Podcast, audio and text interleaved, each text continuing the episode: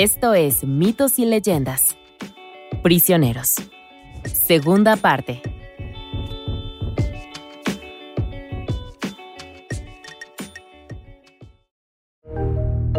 El invierno se transformó en primavera y Bella pasó sus días explorando el formidable castillo. En una habitación encontró un grupo de loros con los que tuvo conversaciones locas durante horas. También había una biblioteca increíblemente provista con todos los libros imaginables. En otra, un grupo diferente de pájaros le tocaba la música que quería, sin anuncios y en demanda también. Lo mejor de todo eran los monos mayordomos y el babuino extremadamente educado vestido de caballero español que siempre la tomaba de la mano y la acompañaba a cenar. Posteriormente, un simio muy caballeroso la acompañaría a ver una obra de teatro, presentada por un grupo de monos y simios muy talentosos. Fue un deleite. Por supuesto, siempre había loros debajo de sus sombreros que recitaban todas sus líneas, de cualquier forma, las obras seguían siendo un espectáculo maravilloso. Y únicamente para que conste, estos animales aparecen realmente en la versión original. Es loquísimo. Por la noche, una doncella simia ayudó a Bella a prepararse para ir a la cama. Era una escena sacada directamente de Downtown Abbey, si el elenco fuera de puros simios, que honestamente vería religiosamente cada semana. Una noche la pareja se sentó a sentar como siempre, tomando la iniciativa. Bestia dijo que esperaba que la chica estuviera disfrutando del entretenimiento y la ayuda. Bella sonrió cortésmente. Bueno, había obras de teatro hechas por loros y simios. ¿Cómo no disfrutarlo? Bestia sonrió. Eres hermosa, comentó. Oh, no, pensó Bella, dejando su cuchillo y tenedor. Aquí viene de nuevo. ¿Quieres casarte conmigo? Preguntó como si fuera la primera vez. Y una vez más la respuesta fue un rotundo no. Y esa fue la señal de la bestia para, una vez más, disculparse, romperse en llanto y huir de la mesa con sus escamas raspando el suelo mientras corría. Esa noche, como siempre, soñó con el hermoso joven. Hablaban y hablaban y siempre la dejaba con la misma advertencia no dejarse engañar por las apariencias. Fue un ciclo que continuó día tras día, seguidos por los nuevos y maravillosos artículos que Bella descubría cada vez durante su estancia. Encontró espejos en los que podía ver las mejores óperas y obras de teatro de Francia, Italia y muchos otros países. Básicamente era la primera televisión por cable del mundo. Y con el tiempo, Bella llegó a amar la vida en el palacio. Todo el día hacía lo que le apetecía. Toleraba algunos minutos a la bestia durante la cena y pasaba la noche conversando con un hombre joven y guapo en sus sueños. Últimamente, sin embargo, una mujer mayor se unió a sus sueños nocturnos. Era una compañera agradable que a menudo expresaba palabras de sabiduría. Variaciones del mensaje No te dejes engañar por las apariencias. ¿Realmente tenemos que deletrearte esto todas las noches? Pero quizás lo más alarmante fue el hecho de que Bella empezó a acostumbrarse a la apariencia de la bestia. Incluso sentía lástima por la pobre criatura. Era monstruoso, pero ella le rompía el corazón todas las noches y aún así nunca intentó matarla o ejercer cualquier tipo de represalias. En cambio, continuó sirviéndole y ella eventualmente llegó a esperar con ansias sus reuniones nocturnas. Entonces, un día, sintió una punzada en el pecho mientras rechazaba otra propuesta. Como era de esperarse, la chica comenzó a pensar en su familia, sus hermanos y su padre. Por eso, una noche se aventuró a iniciar la conversación. Me gustaría ir a visitar a mi familia, dijo en voz baja. La bestia estaba indignada. ¿Qué tan ingrata podía ser? Citando al rey helado de Hora de Aventura, había puesto un montón de cosas cool en su pequeña prisión. Bueno, a pesar de que el desarrollo del personaje aún no nos llevara a este punto, Bella reveló que él no le molestaba.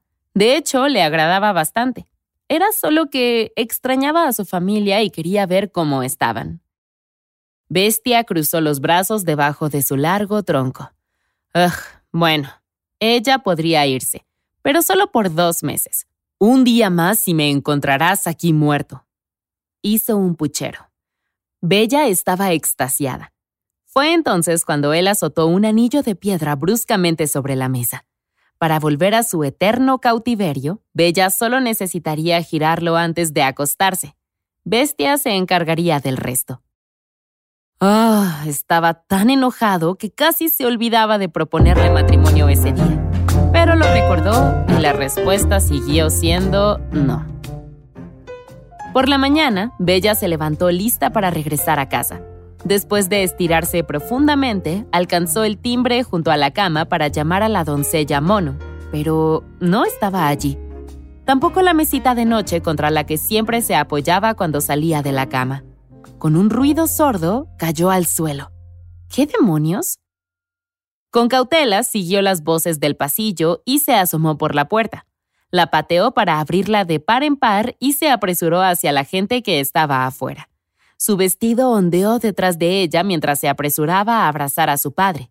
Atónitos, padre e hija se abrazaron durante varios minutos, disfrutando el calor del otro. En una avalancha de palabras y movimientos, Bella compartió todo sobre su sueño recurrente, los monos mayordomos, los libros, todo. Su familia aplaudió. Todo lo que tienes que hacer es no volver nunca al castillo. Entonces la bestia morirá. Son noticias fantásticas. Coincidieron todos. Bella permaneció sentada un momento ambivalente. Por un lado, apreciaba mucho la libertad y poder ver a su familia, pero ella le prometió a Bestia que regresaría, y no podía asumir la responsabilidad de su muerte. Además, cuanto más tiempo pasaba lejos de él, más lo extrañaba. Una noche se sentó con el comerciante para conversar de corazón a corazón. Votó porque Bella se casara con la bestia. Un monstruo por fuera, recalcó pero obviamente con un corazón de oro. No eran muchas las mujeres obligadas a casarse con hombres que consideraban geniales para descubrir demasiado tarde que un monstruo vivía dentro. Ahora, mientras Bella pasaba su tiempo viendo obras de teatro, el comerciante había usado su dote para ayudar a asegurar el matrimonio de sus cinco hijas restantes. Sus bodas se acercaban en el horizonte, pero su regreso, y bueno, la belleza de Bella, complicaban las cosas. Todos los novios abandonaron a sus respectivas futuras esposas para cortejar a la hermosa soltera en libertad condicional. Bella, por supuesto, odiaba esto, y sus hermanas también. Y aunque Bella rechazó sus avances, sus hermanas dirigieron su ira hacia ella, y no a los pretendientes.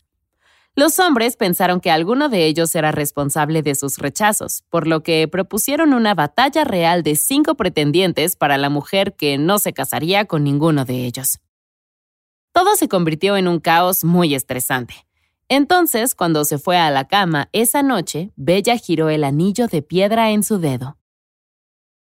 El único problema llegó un día tarde, habían pasado dos meses y un día desde que dejó los muros del castillo. Por la mañana, un asistente simio con un loro traductor en la cabeza graznó un saludo y le preparó a la joven un desayuno caliente y abundante. Era bueno estar de regreso dentro del castillo. Sin embargo, había tenido un sueño muy inquietante. Uno de aquellos que se sienten reales, incluso cuando estás despierto y lo estás imaginando. Con su familia, los sueños del apuesto joven habían cesado. Peor aún, anoche soñó que seguía un pasadizo secreto debajo del castillo y que encontraba la silueta de una bestia moribunda. En instantes, ésta se convertía en el novio de sus sueños y luego regresaba a ser la misma bestia. En sus sueños, la sabia mujer mayor le había dicho que la culpa era suya. Al no casarse con la bestia, lo había maldecido. Todo el día la ansiedad consumía a Bella. Incluso una obra escrita, producida y presentada por simios no podía alejarla de los pensamientos de Bestia. Esa noche lo esperó en la cena, dando golpecitos con un pie de anticipación. Cuando le propusiera matrimonio esa noche, ella aceptaría. Las palabras de su padre, combinadas con su compasión por la criatura no amada, habían esclarecido su decisión pero nunca apareció. Esperó durante horas y nada. Por fin, se apartó de la mesa y se cayó de la silla cuando empezó a buscarlo en el laberíntico palacio. Aún así, no lo encontró. Fue entonces cuando recordó el pasadizo secreto de su sueño. La apertura estaba en el jardín, escondida detrás de un arbusto. Retirándolo, encontró el pasaje que conducía a la oscuridad absoluta. Con el chasquido de su dedo, un equipo de monos sirvientes se materializó sosteniendo antorchas y anticipándose a sus necesidades. Se deslizaron a través de la oscuridad hasta que, por fin, lo encontraron desplomado en el suelo. Bella corrió hacia él y cayó de rodillas. Estaba vivo, apenas. Afortunadamente, los monos mayordomos lo cubrieron y le dieron un vaso de agua refrescante. Sí, eso es todo lo que se necesitó, supongo. Tómelo todo, señor. Así es, tranquilo, dijo uno sosteniendo una bandeja impecable para el vaso vacío. Y así la alegría volvía al cuerpo de Bestia. El alivio se apoderó de Bella y le habló como nunca antes. Este era el momento, su momento. Esta vez, Bella dijo sí. En ese instante, unos 20.000 fuegos artificiales iluminaron el cielo en un flujo constante de celebración para que todos lo vieran. Esa noche, Bella se acostó junto a Bestia, pero en la mañana ya no estaba. En su lugar dormía un joven, el hombre de sus sueños, el que amaba. Él había sido la bestia todo el tiempo, como probablemente todos sabíamos. Seguro se preguntarán, ¿cómo pasó eso? No, no fue porque fuera grosero con un extraño, fue por las hadas. Sí, en este mundo existen y tienen una jerarquía muy compleja y una dinámica de poder con diferentes niveles. En el fondo pueden ser buenas o malas, pero no entraremos en las 40 páginas que usa la historia para describir el trasfondo de las hadas. La cosa es que la bestia fue una vez un príncipe apuesto, y antes de eso era un príncipe bebé, un bebé humano, su madre, la reina, era completa e irrefutablemente asombrosa. Ella también era una guerrera y actuó como la reina regente hasta que su hijo pequeño llegó a la mayoría de edad. Pero tenía un rey rival que juzgó erróneamente a la mujer por ser una monarca débil que trabajaba con un bebé, por lo que cuando atacó a su reino, nada bueno podía suceder. Los rumores de traición se desvanecieron incluso antes de que él llegara, y la reina cabalgó al frente de su ejército para encontrarse con el enemigo de frente, dejando a su hijo al cuidado de un hada notoriamente malvada y peligrosa. Probablemente fue una mala idea, pero las reseñas de las niñeras aún no estaban disponibles, así que ¿cómo podía saberlo? Se suponía que sería por un año, un solo año, pero el rey rival resultó ser más difícil de derrotar de lo que todos anticiparon, por lo que la madre del niño estuvo ausente durante más de una década. Mientras tanto, en casa, el hada malvada había comenzado a notar lo bien parecido que se estaba volviendo el príncipe de 15 años. Ella insistió en que se refiriera a ella como madre, al menos hasta que comenzó a verse como un apuesto príncipe adulto, y no solo un niño lindo. Fue entonces cuando le dijo que dejara de llamarla madre y comenzara a llamarla esposa. Casémonos, le dijo el hada anciana al niño un día. Cortésmente el chico rechazó la oferta. Día tras día el hada vieja y arrugada le proponía matrimonio al príncipe. Era súper enfermo, incluso en ese contexto. Cuando su verdadera madre finalmente regresó, no se sorprendió de que el hada malvada se hubiera vuelto tan malvada. Pero no importa, la reina no permitiría que el hada se casara con su hijo. Yo lo crié, Puedo destruirlo. Los amenazó el hada posesiva, haciendo referencia a los años de maternidad que había invertido en el chico. Y eso es exactamente lo que hizo.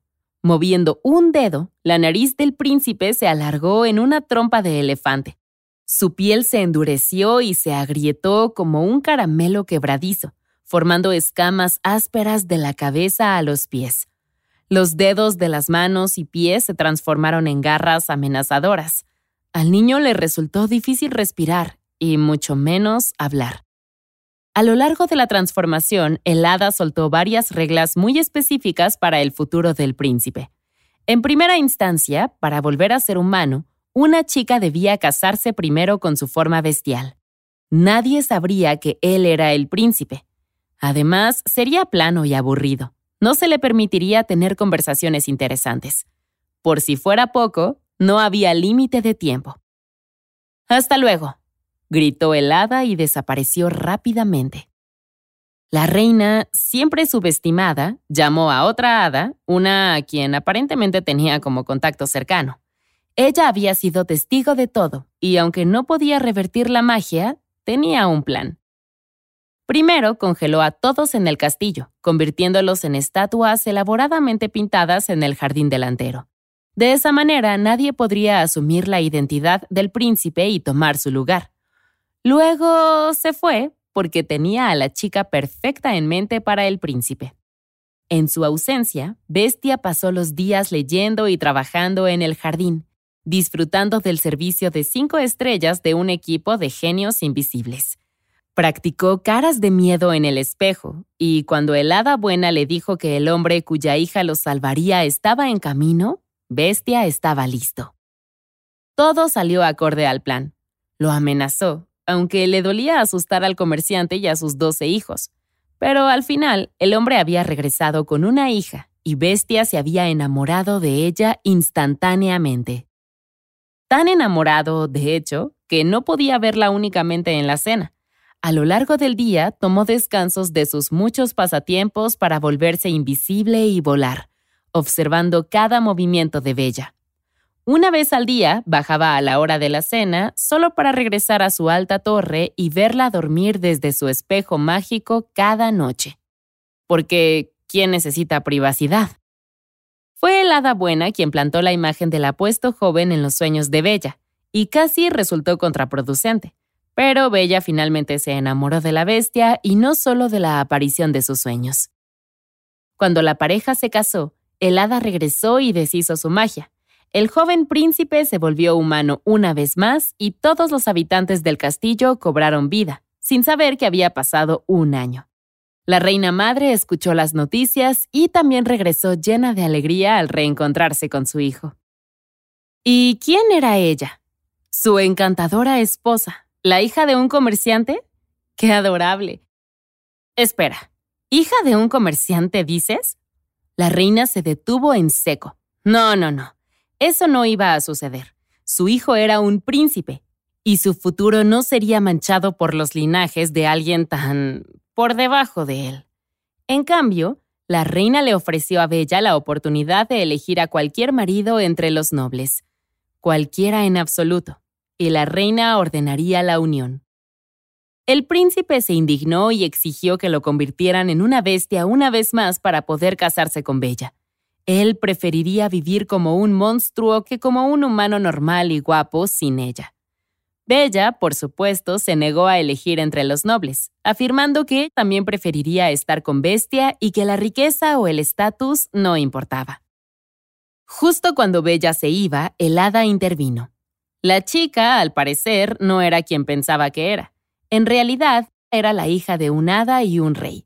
Sí, a través de leyes de hadas aún más complejas y extrañas, cuando Bella era bebé, una hada malvada la abandonó para que muriera, debido a que su madre fue apresada por romper leyes de hadas y enamorarse de un mortal. El punto era que la bebé fue rescatada por un hada y colocada en la casa del comerciante. Verán, el bebé real del comerciante acababa de morir, por lo que el hada los intercambió antes de que los humanos se dieran cuenta. El rey y el padre biológico de Bella era en realidad hermano de la reina, lo que la hacía sobrina y prima del príncipe. Ante eso, la madre se dio la vuelta. Bueno, eso lo cambia todo, dijo. Ya que son primos, absolutamente pueden casarse. Sí, si ella es de la misma línea de sangre y no de un comerciante o campesino, o lo que sea que hayas dicho antes, entonces está muy bien. Y así fue como Bella se casó con Bestia. Todo el mundo acudió a la boda, incluido el comerciante y sus once hijos se sorprendió al saber cómo Bella había llegado a vivir con él en primer lugar, pero en su corazón estoy segura de que estaban felices por ella. Durante años, la nueva pareja viajó por el mundo y se enamoró cada día más. Ocasionalmente regresaban al castillo donde se conocieron por primera vez para ser atendidos por genios invisibles y atentos asistentes simios. Se sentaban juntos a cenar, como lo habían hecho todos esos años, y recordaban la época en que ella era la valiente hija de un comerciante y él una bestia solitaria.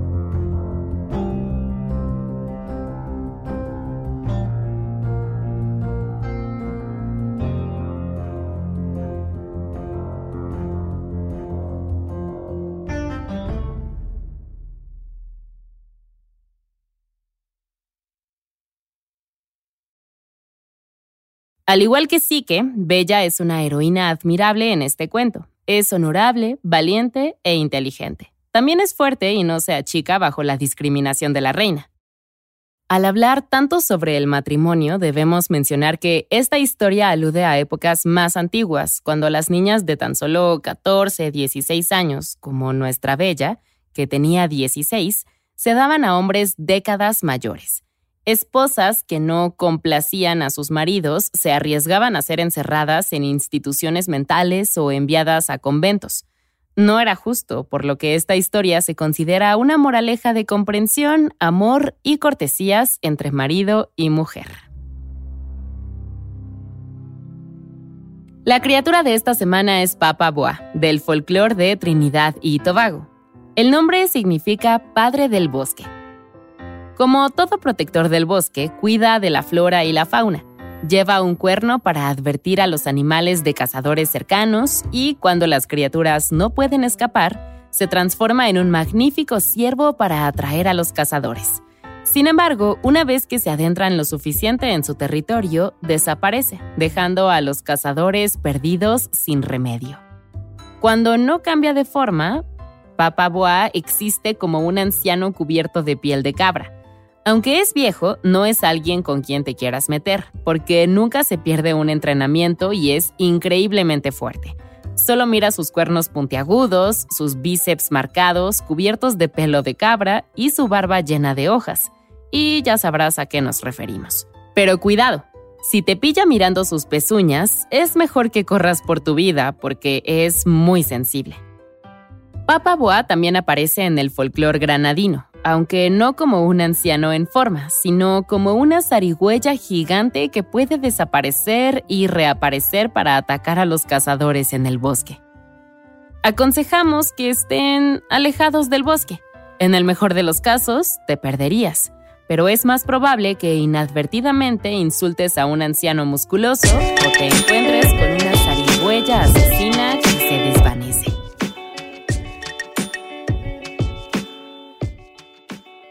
Eso es todo por esta semana. Mitos y Leyendas es un podcast de los creadores de Myths and Legends y Sonoro.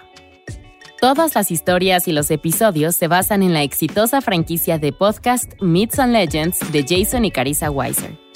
Nuestro tema principal es de la banda Broke for Free y la música de la criatura de la semana es de Steve Combs. Encontrarás los links de las canciones en la descripción del podcast. La producción corre a cargo de Alex González, Mitzi Hernández, Esteban Hernández Tamés e Israel Pérez, con el ensamblaje de Ricardo Castañeda para Sonoro Media. Yo soy Vale Estrada y también me hago cargo de la adaptación al español. Muchas gracias por escucharnos y nos encontramos hasta la próxima.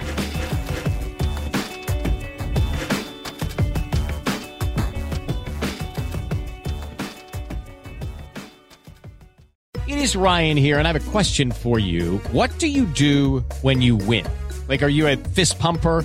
A woohooer, a hand clapper, a high fiver. I kind of like the high five, but if you want to hone in on those winning moves, check out Chumba Casino. At ChumbaCasino.com, choose from hundreds of social casino style games for your chance to redeem serious cash prizes. There are new game releases weekly, plus free daily bonuses. So don't wait. Start having the most fun ever at ChumbaCasino.com. No purchase necessary. VGW. Void were prohibited by law. See terms and conditions. 18 plus.